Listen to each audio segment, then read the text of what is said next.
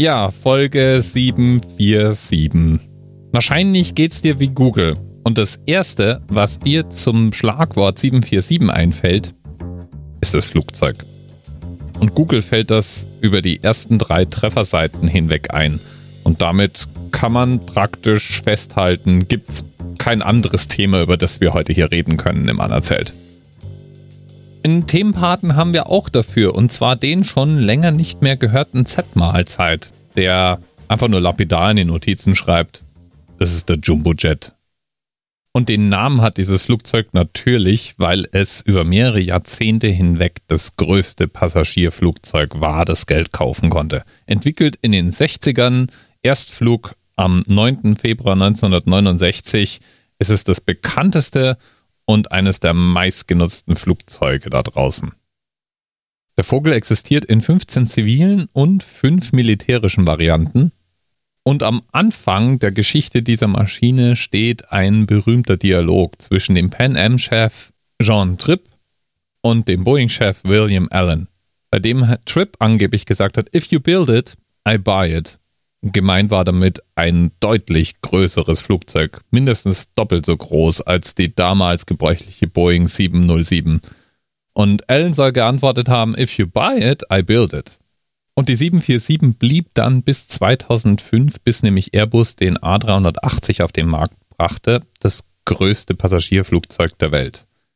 Und das sagt sich heute so leicht. Damals, als Ingenieure vor der Aufgabe standen, diesen Vogel zu konstruieren, hatten diese Worte aber ein enormes Gewicht.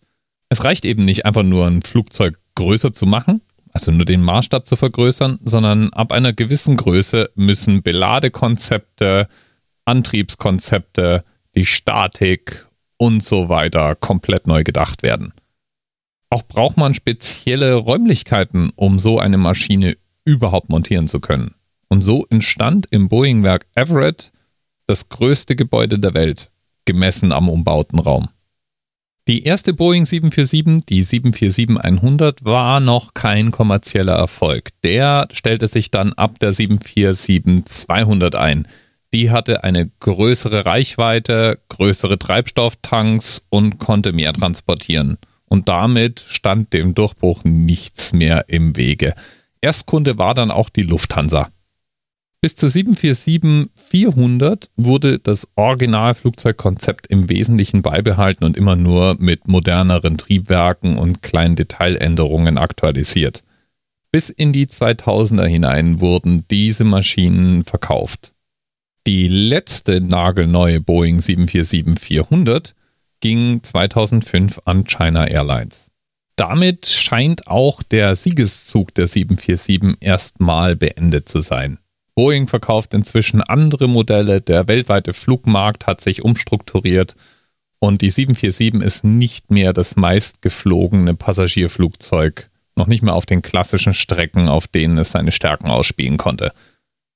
Insgesamt hat Boeing 1546 747s ausgeliefert. Und inzwischen sind so um die 650 immer noch in Benutzung. Das heißt aber nicht, dass so gar keine 747s mehr gebaut wurden. In den 90er Jahren wurde noch einmal Anlauf genommen und es gab Konzepte für die 747 500, 600 und 700, die dann allerdings an Kundeninteresse scheiterten. Was man aber gebaut hat, ist von diesen Konzepten abgeleitet dann eine Maschine, die sich 7478 nennt. Diese Maschine sollte eigentlich eine Art Antwort auf den A380 sein Allerdings war auch da jetzt nicht der Run der Fluggesellschaften auf die Passagierversion zu beobachten. Die Frachtversion der 7478 jedoch wurde durchaus einige Male bestellt. Und eine spezielle Variante, die als VIP-Flugzeug die Regierungscrews verschiedener Länder durch die Gegend fliegt. Zum Beispiel Katar war so ein Land. Die haben eine 7478 im Betrieb gehabt, die ausgestattet ist wie ein fliegendes Kongresszentrum. Mit Schlafzimmern, Konferenzräumen und so ziemlich alles, was man sich vorstellen kann, was man in ein Flugzeug potenziell einbauen könnte. Hochgradig luxuriös und gedacht für hochrangige Regierungsmitglieder. Und dieses Flugzeug ist jetzt, während ich diese Aufnahme mache, gerade in den Nachrichten. Weil es nämlich ganz so aussieht, als hätte die Regierung Katars dieses Flugzeug jetzt an Erdogan verschenkt. Der hat damit ein moderneres, größeres und vermutlich luxuriöseres Flugzeug als Donald Trump himself als Regierungsmaschine. Ist ja auch nicht schlecht. Übrigens, wo wir es schon von den Superlativen hatten, die Boeing mit der 747 aufgestellt hat. Die 747-8i, also die Variante, die Erdogan da geschenkt bekommen haben soll, ist die 747-8 Intercontinental und gilt als das längste Passagierflugzeug der Welt. Da kann Erdogan also jetzt von sich behaupten, dass seine länger ist als der vom Donald. Habe ich das jetzt eigentlich laut gesagt oder nur gedacht? Ah, ich glaube, ich habe das nur gedacht. Lieben Dank jedenfalls an Z-Mahlzeit für den Themenvorschlag.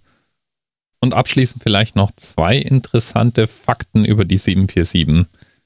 Erstens war die 747 schon immer ein ungewöhnlich langes Flugzeug und anfangs schwankte der hintere Teil dieses Flugzeugs bauartbedingt derart viel, dass Passagiere mit einer Anfälligkeit für Flugkrankheit besser nicht hinten sitzen sollten. Das hat man inzwischen baulich in den Griff bekommen. Zum Glück. Denn wenn man nur mal kurz annimmt, dass von den über 600 Maschinen, in die ja im Schnitt über 400 Passagiere reinpassen würden, 300 zu jedem Zeitpunkt in der Luft sind und nicht ganz voll besetzte 300 Passagiere transportieren, dann sind zu jedem gegebenen Zeitpunkt 90.000 Menschen in einer Boeing 747 unterwegs. Das ist schon mal eine ordentliche Zahl, würde ich sagen. Bis bald. TMRS 10, 9, 8. The experience of 47 individual medical officers. Was hier über die Geheimzahl der Illuminaten steht. Und die 23. Und die 5. Wieso die 5? Die 5 ist die Quersumme von der 23.